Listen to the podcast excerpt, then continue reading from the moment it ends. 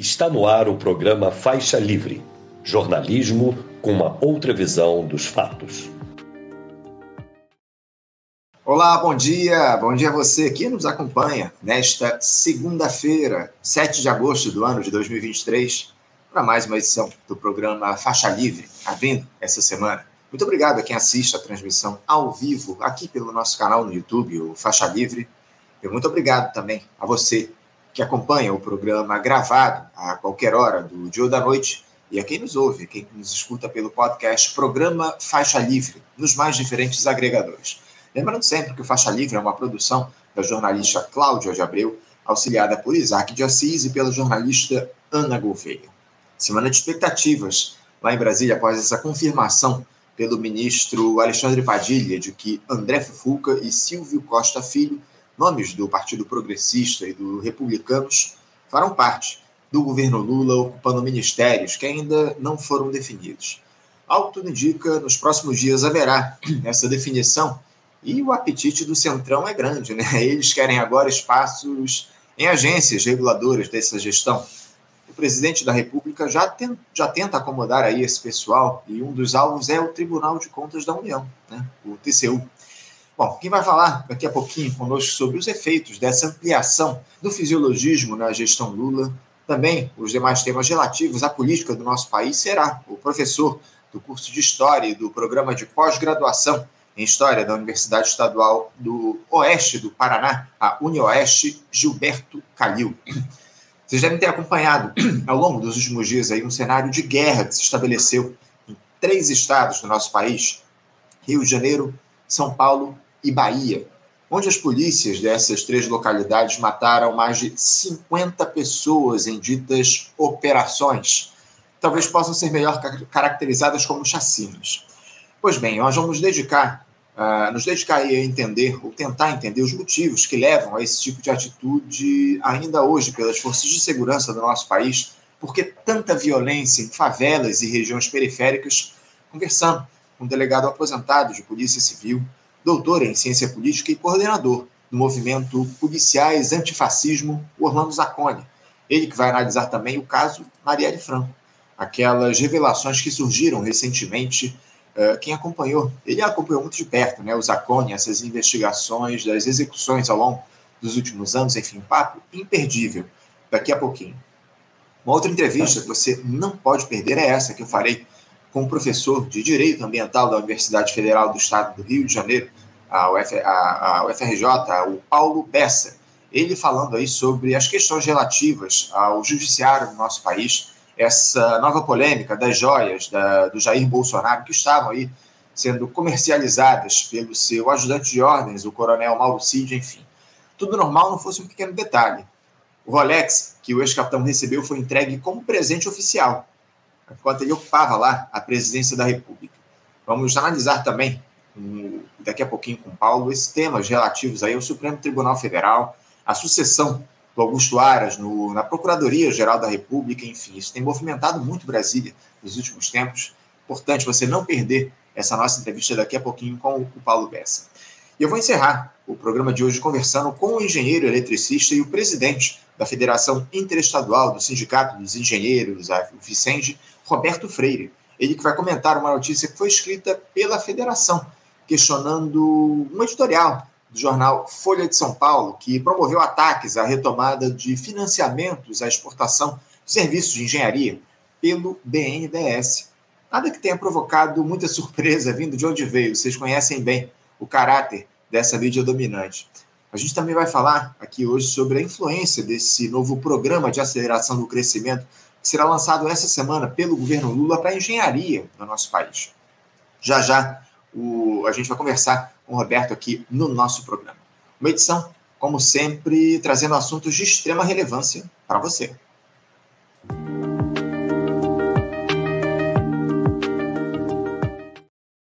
Eu saúdo o nosso primeiro entrevistado no programa de hoje, que nos aguarda aqui do outro lado da tela. Eu me refiro ao professor do curso de História e de pós-graduação, aliás, do programa de pós-graduação em História na Universidade Estadual do Oeste do Paraná, a UniOeste, Gilberto Calil. Professor Gilberto Calil, bom dia. Bom dia, bom dia Anderson, bom dia a toda a equipe e a todos, todas e todos que nos assistem. Agradeço muito, professor Gilberto, por o senhor conversar aqui com a gente, primeira vez que a gente conversa aqui no Faixa Livre. Muito obrigado por o senhor ter aceitado o nosso convite. Professor Gilberto, o balcão de negócios aí dessa gestão do presidente Lula parece que definitivamente está aberto. Depois do governo garantir a entrega de ministérios para os partidos do chamado Centrão, o André Fofuca, do PP, lá de Minas Gerais, e o deputado Silvio Costa Filho, do Republicanos de Pernambuco, já estão confirmados, inclusive, como titulares em pastas que ainda não foram definidas, enfim. Agora, o desejo dessa turma parece que vai além, agora é por nomeações em agências reguladoras. Tanto que o Palácio do Planalto tem pressionado o Tribunal de Contas da União para julgar a possibilidade de redução dos mandatos nessas agências e assim conseguir mais indicações para acomodar, no, acomodar novos aliados.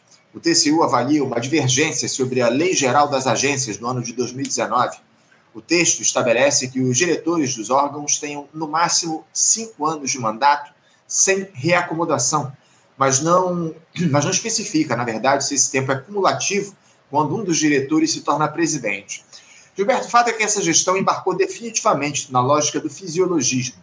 Isso numa administração que já era caracterizada como de grande aliança, numa clara tentativa de isolar o bolsonarismo. Essa sessão cada vez mais explícita de cargos para a direita liberal não pode ser um caminho sem volta, Gilberto. Uh, não é um erro esse do governo Lula, ainda mais em um cenário onde o próprio Centrão já avisou que não garante votos para o governo no Congresso, mesmo assumindo esses cargos no Executivo? Então, é, uma, é um caminho que é seguramente extremamente arriscado, né? e, sobretudo, pelo menos na minha perspectiva, né, na minha análise, é, o, o que a gente vive hoje tem que ser pensado, sobretudo, a partir da necessidade imediata de derrotar, de confrontar a extrema-direita, de derrotar a ameaça fascista. O problema fundamental aí é que a ideia de que com acordos o mais amplo possível se consegue derrotar o fascismo, ela é extremamente problemática, porque sobretudo se isto amarra o governo de forma a impedir que se tenha é, programas sociais, programas econômicos que efetivamente garantam né, algum tipo de transformação, e isso é, é, especialidade do Centrão, né, de amarrar absolutamente pelo fisiologismo né, e também pela subordinação à lógica do capital financeiro, porque o Centrão ele opera de uma forma fisiológica, mas ele se situa política e economicamente dentro de um campo muito claro. Né? E, portanto, desse ponto de vista, é uma, é uma opção, se é que a gente pode dizer que é uma opção, é uma opção muito arriscada pensando no ponto de vista histórico mais amplo, né, a gente é, talvez tenha que reconhecer, ou deva reconhecer, que isso não é exatamente novo. Né? Isso, esta lógica marca, com diferenças, com oscilações, mas ela marca os 13 anos né, de governo do Partido dos Trabalhadores né, entre 2003 e o golpe de 2016. E nesse sentido, a gente não pode deixar, e esse é um pouco o, o, meu tema de investigação, de pesquisa, não pode deixar de observar que é no contexto dos governos petistas, em grande parte como produto das suas opções, né, que esta extrema-direita ganha força, que essa extrema-direita cresce, que essa extrema-direita constrói um conjunto muito vasto de organizações, de aparelhos, de estruturas de disseminação ideológica, né, de, de, de, construção de posições políticas, e que do outro lado, né, no que seria o campo da esquerda, há um processo de apaziguamento, para se dizer o mínimo, né, por conta desta lógica é, da conciliação de classes, dessa lógica que preside né, um governo com essa característica. Então, quando isso se recoloca hoje, do ponto de vista da gestão de governo, né, e de um governo que forçosamente né, nem que seja no segundo turno, foi apoiado por absolutamente todos, foi votado por absolutamente todos que entendiam a necessidade de derrota do fascismo, mas me parece que é necessário reconhecer que ele se amarra por opção ou por necessidade, que ele se amarra de uma maneira muito preocupante com esses acordos, no limite, podendo se incapacitar né, para uma confrontação mais efetiva né, com o fascismo, seja pela não punição aos crimes né, do governo Bolsonaro, pela não punição aos crimes né, do 8 de janeiro, de todo o processo de construção golpista, pela conciliação pelo alto né, com os militares, e que se mantém, que se, que se coloca de uma maneira dramática, inclusive com a manutenção em postos de comandos né, de figuras absolutamente comprometidas com a perspectiva golpista. Portanto, uma das decorrências, me parece, dessa lógica fisiologista né, é, é a, a, inviabilização de um acerto de contas mais profundo. E claro que uma gestão comandada pelo Centrão é uma, é uma gestão, seja de um ministério, de uma agência, seja de que setor for, é uma gestão que vai ser orientada pela perspectiva do ganho imediato, do beneficiamento clientelista, né, para não dizer diretamente da corrupção.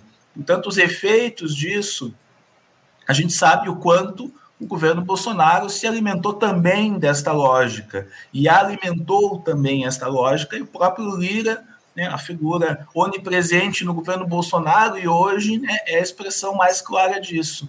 Mas na lógica do fascismo, o fascismo não é, e eu trato o bolsonarismo como fascismo, ele não se subordina a nenhuma necessidade de coerência, portanto, ele pode esquecer completamente as suas responsabilidades né, e surfar na onda dos fracassos, dos possíveis, para não dizer prováveis, novos escândalos que ocorrerão né, num contexto em que o Centrão tenha posições de poder é, mais livres.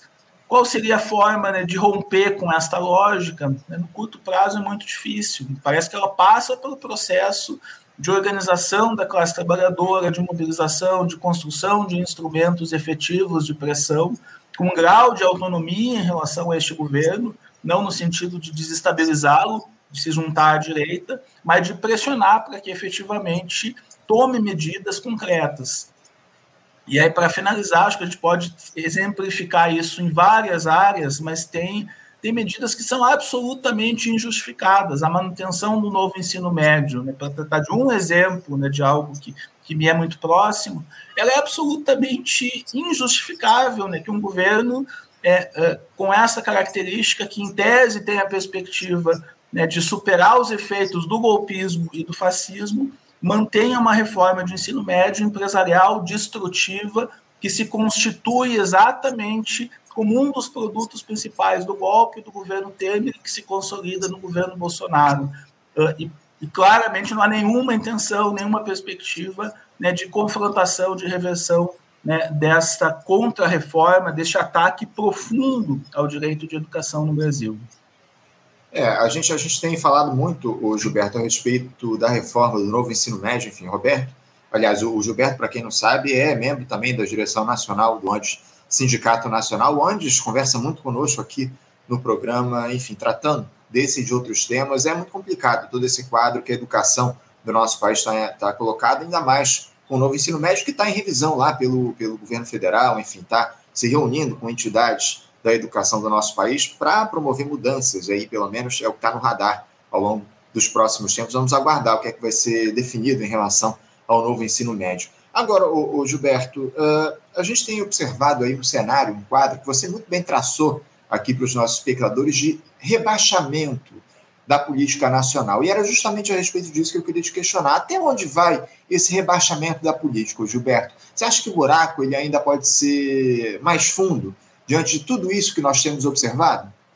Não, ele sempre pode ser, infelizmente, né, ele sempre pode ser mais fundo, né, na medida em que você não conta é, com uma estratégia de superação desta perspectiva de subordinação, na medida em que você não tem uma perspectiva, e a gente observando né, alguns dos, aspas, operadores né, deste governo, alguns dos seus estrategistas, parece que a perspectiva né, é, é, muito claramente, cito Rui Costa, por exemplo, que tem né, um, um, conjunto né, de é, um, um, passivo, né, inclusive da violência policial, da defesa, né, de uma série de posições que são completamente insuficientes, para dizer o mínimo, né, para estabelecer o contraponto com a lógica do fascismo. Pelo contrário, estão mais próximos de, em alguma medida, reafirmá-las. Então, né, numa, numa lógica né, de negociação subordinada, né, de subordinação à chantagem do Centrão, né, para além de paralisar o governo, isto coloca potenciais inimigos, potenciais golpistas, inclusive, em posições de poder. Né? Se a gente voltar, eu sempre volto, porque eu acho que essa, a, a, gente não, não entende como enfrentar esse desafio hoje sem entender como que ele se constituiu no momento passado. Né? E foi ao longo dos governos golpistas que, por exemplo, a Igreja Universal tinha ministérios, se utilizava de posições de poder em um contexto né, é, de fortalecimento das suas posições para fortalecer né, o seu canal de televisão, para fortalecer os seus instrumentos, que depois são colocados a serviço do golpe, da desqualificação né, dos governos petistas. Cito um exemplo, dele está muitos outros, né, é, de entidades, de grupos é, é, é, absolutamente conservadores, né, de figuras que depois povoam o bolsonarismo, que se a gente for ver, estavam nos governos petistas, depois estavam no governo Temer, depois no governo Bolsonaro, em que medida estas, esta base de sustentação, entre aspas, que sustenta muito pouco, né, basta ver os, os votos né, de alguns dos partidos né, é, é, em tese integrados ao governo, que são absolutamente pouco sólidos, esta base de sustentação não é suficiente. E aí, infelizmente, né, a possibilidade que eu vejo de reversão ou de minimização disso passa pela mobilização, passa pela pressão popular. Se a gente observar, é um, é um contexto que hoje é muito difícil por uma série de outros eventos, né, mas o que se passa na Colômbia, por exemplo, né, o governo Petro, é, num contexto que é muito semelhante do ponto de vista dos desafios, das ameaças do golpismo, e que, e que é um risco que permanece real, muito real, mas ele responde isso chamando a mobilização popular, ele, chama, ele responde isso chamando a organização né, dos trabalhadores. Uh, e, e, isso a gente vê muito pouco, né, isso está fora né, do, do farol da perspectiva deste governo, a partir de todo o processo de transformação né, que o Partido dos Trabalhadores, que a sua direção atravessou né, ao longo né, dos anos 90, dos anos 2000, de todo o ciclo dos seus governos. Pois é, o, o grande problema é esse, não é, o, o Gilberto? A possibilidade de a gente ter mobilizações populares no nosso país ela é muito remota, ainda mais com todo esse quadro que a gente tem observado ao longo dos últimos anos, nem durante a gestão do Jair Bolsonaro, que eu julgo aí um momento histórico que a esquerda tinha para se colocar como, como força política no nosso país, a gente recuou, acima de tudo. Esse é o quadro que está colocado a partir das escolhas que foram feitas pelas esquerdas aqui no nosso país. Agora, o, nível de, de, o nível é tão rebaixado, Gilberto, e eu queria tratar justamente disso. É, que muita gente tem celebrado que esse governo Lula negocia apenas cargos, porque o anterior negociava joias e relógios também recebidos pela presidência da República. E eu queria ouvir uma avaliação sua para essa tentativa do coronel Mauro Cid, né, ajudante de ordens, ou ex-ajudante de ordens do Jair Bolsonaro, de vender por mais de 60 mil dólares no mercado paralelo um Rolex que foi presenteado ao ex-capitão enquanto ele ainda ocupava o cargo máximo da República, como presente oficial. Eu comentei nas minhas redes, ô, ô Gilberto, que até o comércio popular da Uruguaiana, uma, uma zona aqui de, de comércio do Rio de Janeiro, dá mais garantias que o sacoleiro Jair Bolsonaro, porque não havia nem nota fiscal nessa venda, né, Gilberto? Não, e, e, nesse sentido, assim, avançar nas investigações, buscar é, é, incriminar os responsáveis, é, é, é uma das coisas que, tá, que concretamente é possível de se obter a curto prazo né, e que não se pode abrir mão disso de forma alguma. É muito escandaloso, é muito primário, é muito orientado pela certeza de impunidade todo esse conjunto de ações, ou seja, se é, é só uma opção por deixar absolutamente tudo como está, né, e não ir atrás né, de responsabilizar, né, que pode é, é, deixar livres figuras né, como essas. Então, parece que é, é injustificado, é insustentável né, não ter como prioridade, muito, prioridade política fundamental né, a confrontação, a investigação, a criminalização, né, que são crimes absolutamente é, é, escandalosos, absolutamente né, é, é visíveis, né, que deixam todo o tipo de rastro possível. Né, e, portanto, não, não, não tem nenhuma possibilidade. Assim como né, a gente não pode, não pode nunca, né, em hipótese alguma, esquecer né, das 700 mil mortes, talvez 800 ou 900, é, que são, em grande medida, né, em enorme percentual, responsabilidade de uma política genocida. Esses crimes não podem ser é, apagados, não podem ser esquecidos. Eu acho que a gente tem uma grande lição negativa né, da forma com que o Brasil não enfrentou os crimes da ditadura, e, e, a gente não entende a emergência do governo Bolsonaro sem entender né, dramaticamente é, os efeitos né, desta conciliação inaceitável, eticamente injustificável, né, de não confrontação dos crimes da ditadura, e parece que isso se recoloca hoje. Então, do ponto de vista político, né, uma, um, um eixo fundamental né, de ação né, para o campo popular, para as esquerdas, me parece que precisa ser a exigência né, de responsabilização, de criminalização, de punição, tanto dos crimes de corrupção, que são inúmeros, quanto dos crimes contra a vida, né, que se expressam na gestão genocida da pandemia.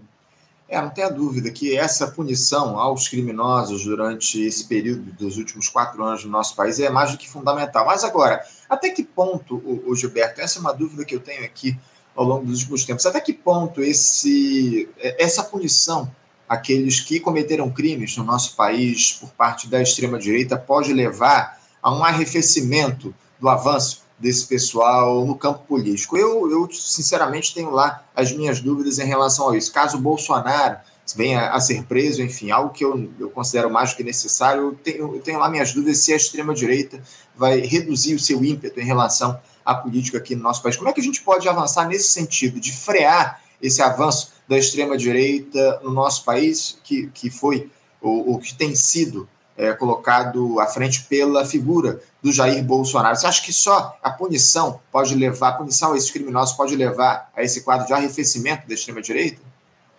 Não, seguramente que isoladamente não. É, na lógica do fascismo, é, há, há, uma, uma importância muito grande da liderança, da figura, né, do mito, como o próprio, que é característico do fascismo e como o próprio Bolsonaro se autodesigna. Então, em o Bolsonaro sendo preso ou seus filhos sendo responsabilizados e presos, isso não resolve o problema, mas isso gera um baque significativo, né, inclusive com a possibilidade de divisão, de conflitos né, nesse campo. Então, isso tem uma importância, isso seria algo né, bastante expressivo, inclusive demarcando uma diferença né, em relação ao que eu mencionava antes, né, do, do, do, não tratamento dos crimes da ditadura. Mas não resolve tudo. E o resolver, resolver tudo, tudo não, né? Mas tirar de forma um pouco mais concreta a ameaça da extrema-direita passa, de um lado, em ter é, um avanço no processo de organização popular, de organização dos trabalhadores, dos movimentos sociais, um avanço efetivo, né, de forma autônoma em relação ao governo, e de outro lado, no enfrentamento de problemas fundamentais. Então, a gente tem hoje, né, nas manchetes econômicas, o dólar caiu um pouco, os combustíveis.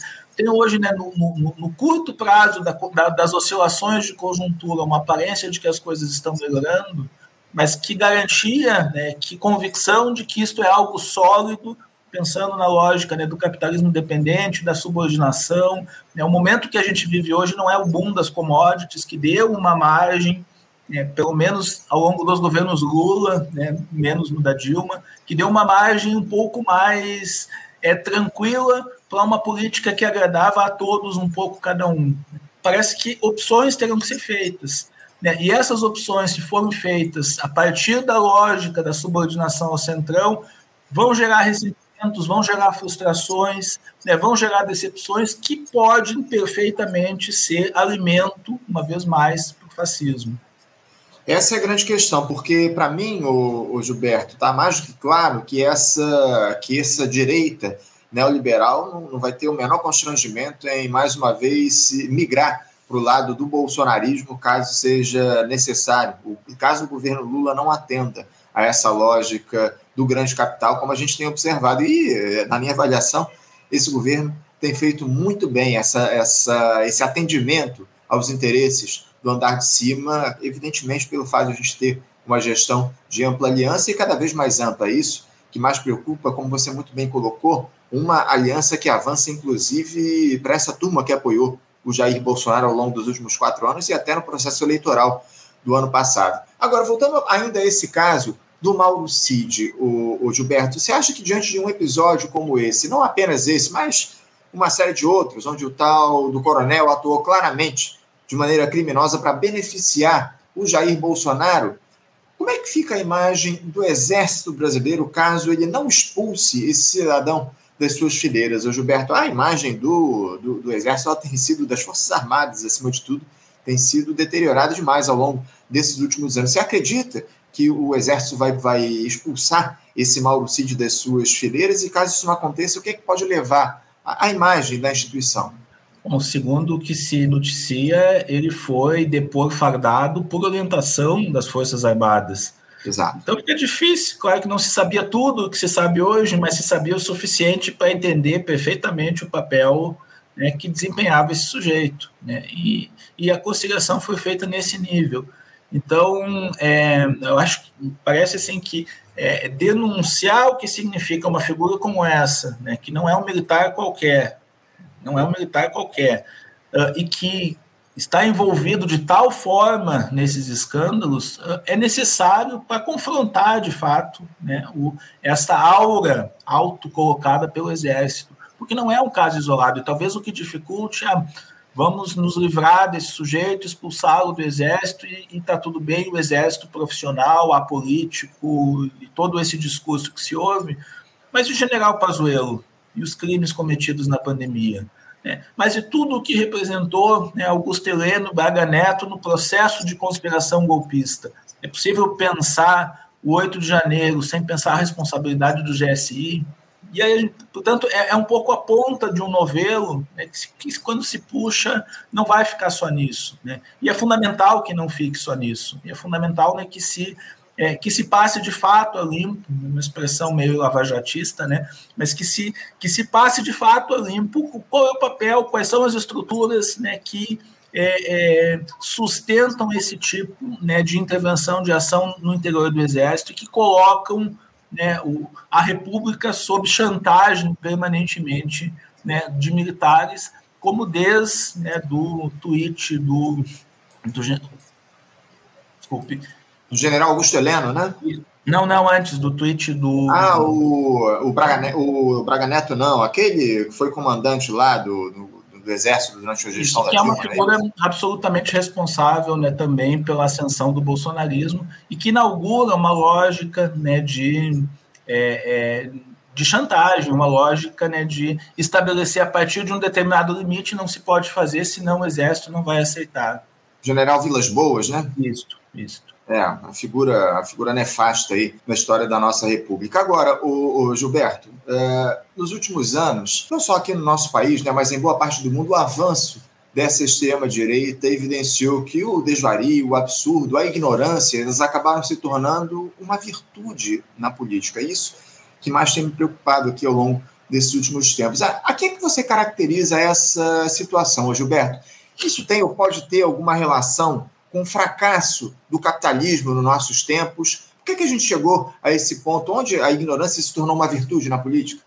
Então, a questão é fundamental. É, assim, eu sou muito é, precavido. Eu caracterizo que o governo Bolsonaro foi um governo fascista, que o bolsonarismo é um movimento fascista, de caráter fascista. Mas, ao mesmo tempo, eu vejo esse termo ser utilizado, às vezes, de uma maneira muito solta. Né?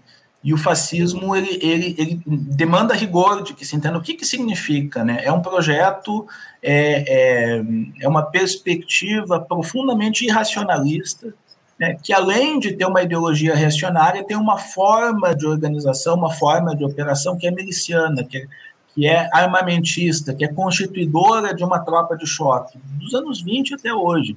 Então, ele não é uma, uma força política como as demais da direita, do centro, da esquerda, com as diferentes características, mas ele é um movimento miliciano que tem como perspectiva né, a ruptura da ordem democrática, que tem como perspectiva a imposição da força.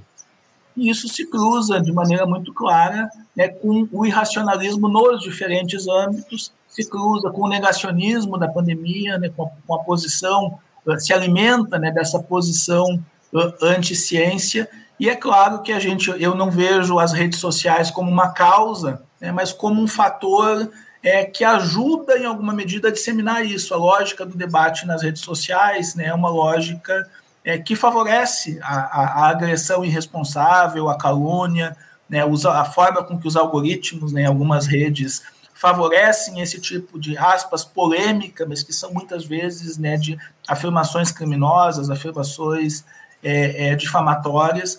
Isso tudo é, é, é, constitutivo de uma forma de operar uma política antipolítica, digamos assim. O fascismo, desde os anos 30, desde os anos 20, é, tem uma frase do, de um analista alemão, que é William Reich, que diz que o fascismo é um amálgama de ideias sociais reacionárias com sentimentos de revolta. Ou seja, ele tem um elemento que é a expressão de que algo está errado, ou seja, ele não é um movimento que reúne os que estão contentes, como o conservadorismo clássico. Vamos deixar tudo como está. O discurso do fascismo não é vamos deixar tudo como está, é vamos violentamente reconstruir a ordem. Né? Ele é reacionário, mas ele tem um elemento né, de captar uma insatisfação que poderia ser progressiva, que poderia gerar transformações no sentido positivo, e de uma maneira violenta, de uma maneira racionalista, jogá-la para uma perspectiva reacionária. Acho que a gente não pode perder isso de vista e a entender não existe né, um, não existe um fascismo que não seja irracional. Não, não existe para esses setores né, a possibilidade de um diálogo de qualquer tipo a partir de qualquer parâmetro né, de racionalidade, porque ele se constitui de uma outra forma, numa outra lógica. Gilberto, eu, eu tenho aqui umas críticas a essa, essa nossa discussão em torno do fascismo. Eu queria trazer aqui para você. Ó. O André dos Santos ele diz aqui: ó, de novo esse papinho de fascismo? Isso cansa. E o, o Luciano é, Leles Pacífico Peçanha, ele comenta aqui: esse combate ao fascismo é uma falácia. A direita que apoiava e votou no Bolsonaro é a mesma que é cooptada para apoiar o atual governo. Não esquecendo que é a mesma golpista de sempre. Eu queria que você falasse um pouco a respeito perfeito. desses comentários, especialmente esse do Luciano, por favor. Então, perfeito. Acho que é importante. É... Bom, primeiro, assim, os, os dois comentários têm as suas razões e, e eu não vou confrontá-los. Né? Uhum. O primeiro deles tem uma razão para a gente entender é esse papinho de fascismo, porque ele é muitas vezes instrumentalizado para justificar o rebaixamento de programas de governo. A gente precisa juntar tudo de qualquer jeito porque a gente precisa derrotar o Bolsonaro. Só que era verdade porque a ameaça era real. O problema é que isso justifica um rebaixamento, uma subordinação, uma incapacitação uma subordinação, inclusive, dos movimentos sociais, que é extremamente deletéria. Então, assim, é verdade que há uma instrumentalização. Um exemplo muito claro: quando o movimento fora Bolsonaro toma força, ganha fôlego, tem uma dimensão nacional, as direções políticas, né, sobretudo do Partido dos Trabalhadores, está vendo ali à frente a possibilidade de derrotá-lo pela eleição, e é um claro movimento né, de desmobilização então, se havia a possibilidade de derrotar o bolsonarismo nas ruas, é uma derrota muito mais profunda, uma derrota muito mais significativa. E se desmontou esta derrota por uma eleição que parecia razoavelmente segura e que acaba se definindo por um fiozinho né, e por um detalhe absolutamente a, a menor margem né, de todas as eleições. Então, isso né, em relação à primeira. Em relação à segunda, o que eu diria, deixa eu só conferir aqui. Sobre os é, acho que é, que é algo que eu já apontei. Né? Algumas dessas figuras, pensar no governo Bolsonaro, a Igreja Universal que eu citei. A Igreja Universal constrói posições de poder durante o governo Lula e ela, e ela vai é, ser uma das bases fundamentais do bolsonarismo. É um sujeito que é de triste memória que eu estudei bastante, que foi Olavo de Carvalho, ele foi apoiado, ele foi, é, é, não vou dizer sustentado, mas em parte sim, né, na, no seu conjunto de atividades, por Guilherme Afife Domingos, diretamente pela Associação Comercial do Estado de São Paulo, que era inclusive um canal para o seu diálogo com a pequena burguesia, com uma massa de pequenos comerciantes que vai se fascistizar. Este sujeito, ao mesmo tempo, esta organização, para não fulanizar, né, ao mesmo tempo que colocava Olavo de Carvalho como sendo um dos autores que escrevia né, no Diário do Jornal do, Diário do Comércio, né, da CESP, que tinha né, uma série de espaços que publicava os seus livros a partir de, desta entidade, tinha o Fife Domingos como ministro da Dilma. Então, veja, essa, é, é, essa aspas, não percepção da contradição, ela justifica esse tipo de, de, de reação. O meu único problema é que a ameaça do fascismo é real. A gente esteve em mais de um momento no limite de uma ruptura da ordem, né? e aí a experiência histórica nos mostra esta direita fisiológica, que não é fascista, essa direita parlamentar que a gente caracteriza aqui no Centrão, ela na Itália, ao longo do período de 22 até 26, ela vai se integrando na lógica do fascismo, ela vai se dissolvendo e acaba se, se, é, é, se incorporando efetivamente. É, até que há uma radicalização em 26 a gente tem um Estado plenamente fascista né, e não mais. É, essa ideia, para mim, é muito importante de fascistização. Né? A gente não entra num regime fascista de, de maneira instantânea por um golpe. Há um processo de progressivo fechamento político, de tensionamento, e o governo Bolsonaro buscava fazer isso, com resistências, com limites, com muitas vezes com uma incapacidade política que nos beneficiou também, mas ele buscava fazer isso. Então a gente é, é muitas vezes há um papinho de fascismo para justificar coisas. Eu reconheço isso, mas o conceito de fascismo, a compreensão do que, que ele significa, é relevante né, para a gente entender que há algo específico aqui, e é que a gente não está lidando com uma direita tucana, que a gente não está lidando com uma direita tradicional, que tem outras características, que, que, que também produz miséria, que também produz desigualdade, mas que não opera desta maneira, que não vai constituir uma milícia para nos eliminar fisicamente. Isso é diferente. Entendo, entendo. Ó, o, o, nosso ouvinte, o Alexandre, nosso espectador, Alexandre Brito, ele vai além, inclusive. Ele comenta aqui, ó. E aceitar por cinco mandatos um sistema econômico que impede o Brasil de crescer e aprisiona o seu povo na miséria. Não seria isso o verdadeiro fascismo? Aí, o Alexandre, se quiser comentar, fica à vontade, essa, essa fala do Alexandre, ô Gilberto. Não, isso não é o fascismo. Isso pode ser dramaticamente um alimento para o fascismo. Isso sim. É, essa distinção é importante, né? Embora eu citei lá a violência policial né, do governo Rui Costa, por exemplo, que está no limite, no limiar né, de, uma, de algo que diretamente alimenta o fascismo, mas a desigualdade econômica, a subordinação né, ao imperialismo, uh, todo esse processo né, de, de, de, gestão econômica ultra neoliberal, ele alimenta o fascismo. Por que, que ele alimenta? Porque ele gera frustrações, porque ele gera ressentimentos, porque ele gera um conjunto de contradições que vão ser sobre as quais o fascismo se constrói. Mas, uma vez mais, o que se constrói é algo diferente, né? algo que coloca uma ameaça em outro patamar. Entendo, entendo. O Gilberto, eu queria voltar a falar sobre, sobre o atual governo, porque um outro efeito provocado por essa ampla aliança que, de, que derrotou o Jair Bolsonaro nas urnas no ano passado, eu falei lá atrás em rebaixamento da política, mas a crítica à esquerda também foi muito rebaixada nessa, nessa última gestão, sob o argumento da maioria de que qualquer questionamento dessa gestão, Lula daria armas para o bolsonarismo voltar a ganhar forças. Eu queria muito ouvir esse respeito, Gilberto, criticar o governo Lula tomando como base ideais de uma esquerda socialista pode ser caracterizado como um erro? Por que, que houve essa rendição das forças progressistas, inclusive no campo retórico? Não, do meu ponto de vista, não pode ser caracterizado como um erro, mas ao contrário, é a única possibilidade que do médio para o longo prazo é, se tenha condições de superar essa situação. Eu posso estabelecer alguma mediação, acho que devo, né, de que no curto prazo é, é, não se pode desestabilizar este governo, porque o impacto, isso não produziria algo mais progressista.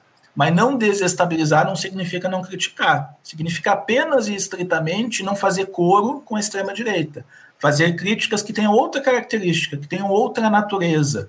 É, citei o novo ensino médio, mas a gente pode citar também o arcabouço fiscal fazer de conta que o arcabouço fiscal, que a, que a proposta do arcabouço fiscal rompe com a lógica do ultraneoliberalismo, é uma falácia. Né?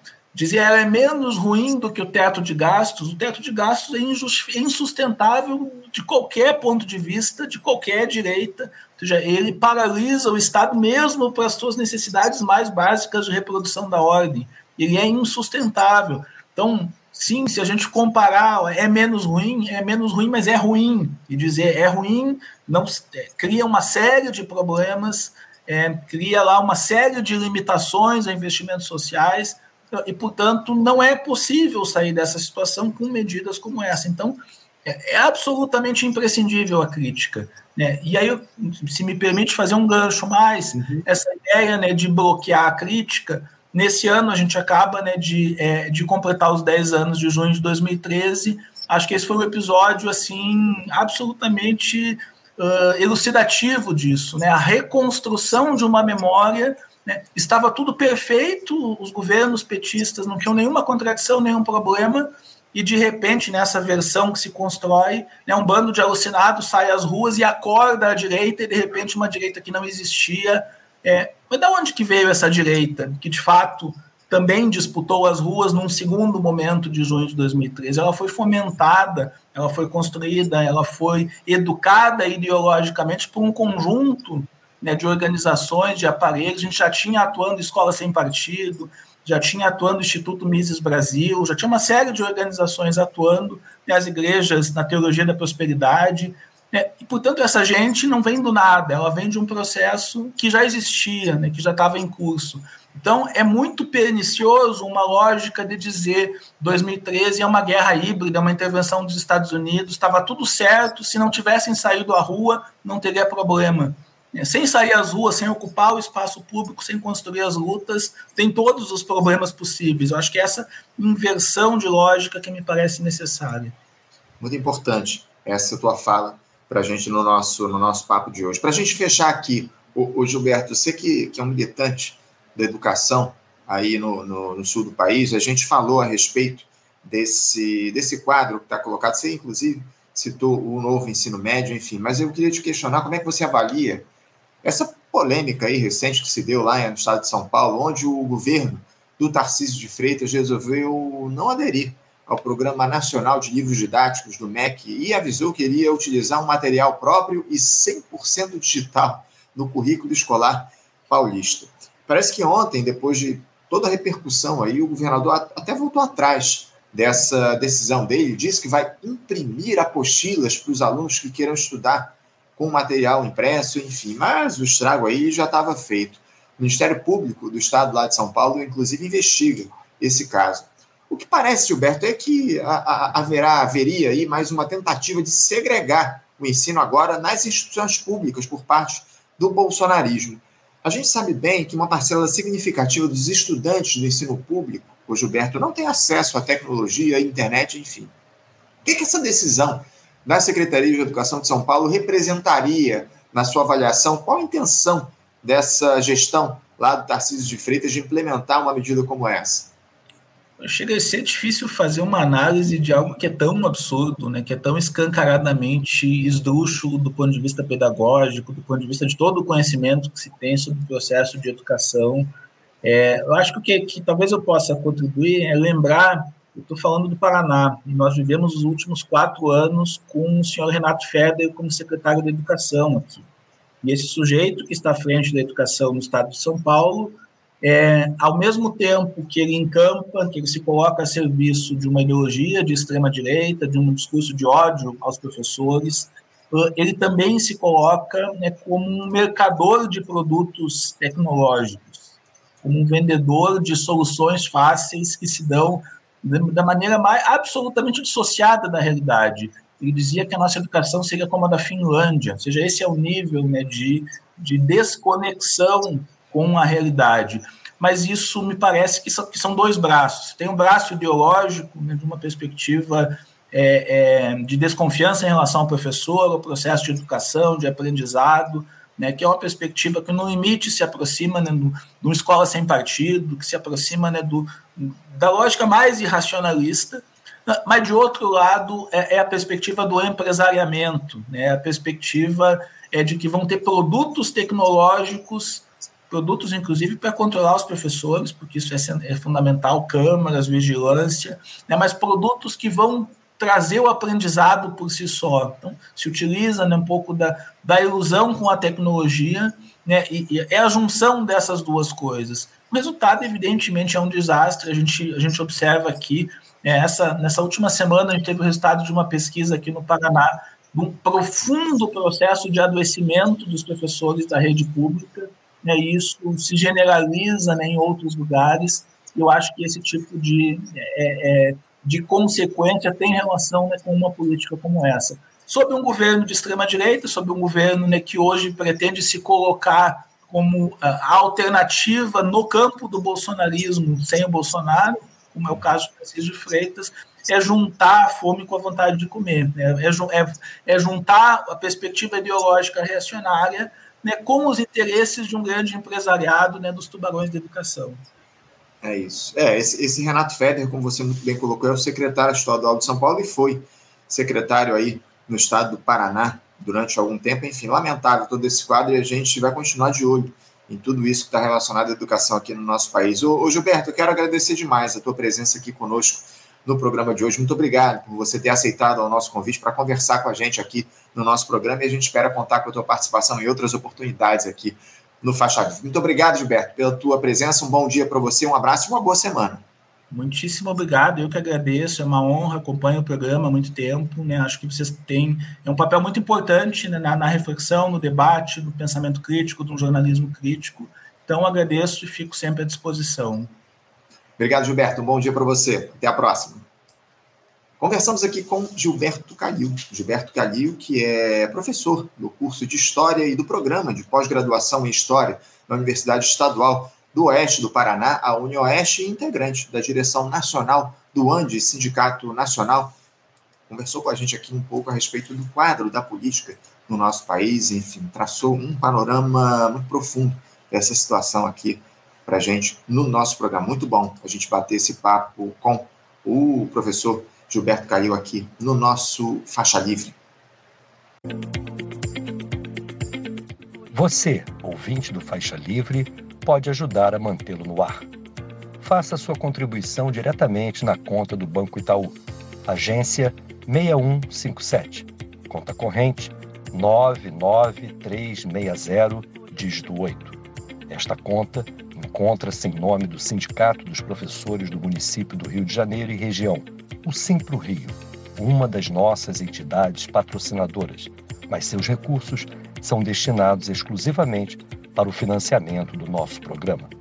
Você pode fazer sua doação de qualquer valor, utilizando também a nossa chave Pix, que é ouvinte@programafaixalivre.com.br. Sua contribuição é fundamental para a manutenção desta trincheira progressista no ar.